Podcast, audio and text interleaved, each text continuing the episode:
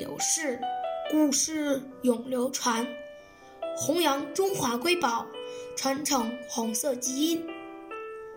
我是中华少儿故事大会今日讲述人刘基哲，一起成为更好的讲述人。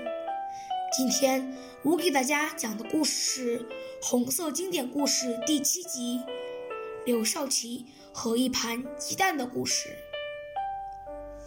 有一次，中元节，王国华同志的母亲来到竹沟探望儿子，带来了几十个鸡蛋。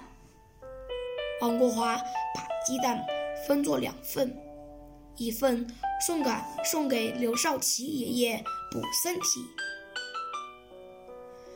勤务员这次没有告诉刘爷爷，就炒了盘鸡蛋，多了一个菜。刘爷爷立即就问缘由，警卫员只好说是王主任送来的。刘爷爷说：“怎么不给我说一声就多加菜？首长，您的身体越来越弱。”不，我感觉很好。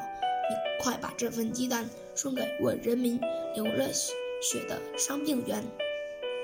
感谢大家收听，我们明天再见。